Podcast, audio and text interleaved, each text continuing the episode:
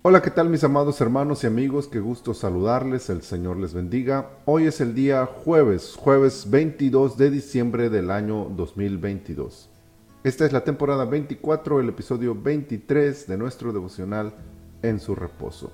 Estamos en el Salmo 23, el famoso Salmo 23. Quiero leerles el versículo 1 que dice, Jehová es mi pastor, nada me faltará quizá el salmo más famoso de toda la Biblia. Centra su idea en la forma en que Dios provee al hombre todo lo que necesita. Está claramente dividido en dos partes, la primera de los versículos 1 al 4 y la segunda con los versículos 5 y 6. La primera es una analogía en donde la figura principal es la de un pastor y su oveja, a quien cuida, protege y provee en cada etapa de su vida e incluso en el momento de la muerte, está a su lado. Pero la muerte no es el final, sino el principio de una nueva etapa, la vida eterna, que está representada en la segunda sección del Salmo. Ocupa una metáfora, pero es mucho más específica, pues nos traslada a ese tiempo en donde disfrutaremos de los beneficios de haber sido sus ovejas. La plenitud de vida que nos ofrece aquí y en la eternidad está garantizada por su amor y su promesa de provisión.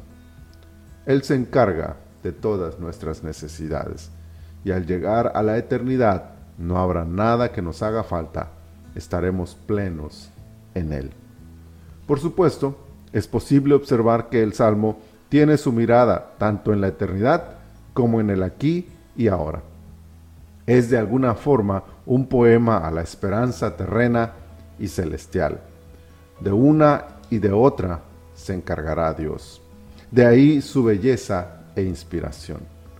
Cada vez que lo leemos nos genera seguridad, paz, esperanza. Aquí y ahora somos sus ovejas. Nos cuida y provee y nos da vida plena en Él.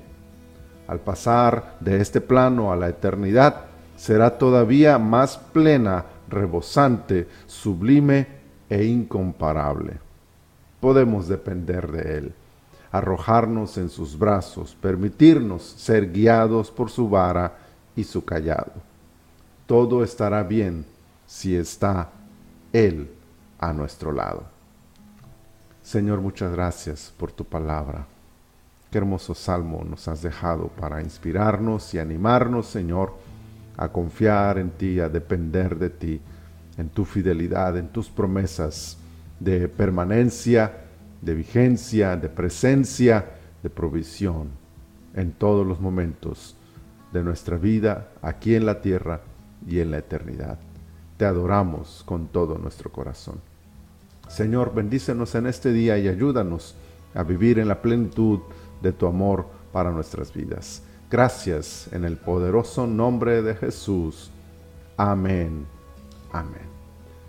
Mis amados hermanos, que el Señor esté con ustedes y toda su familia.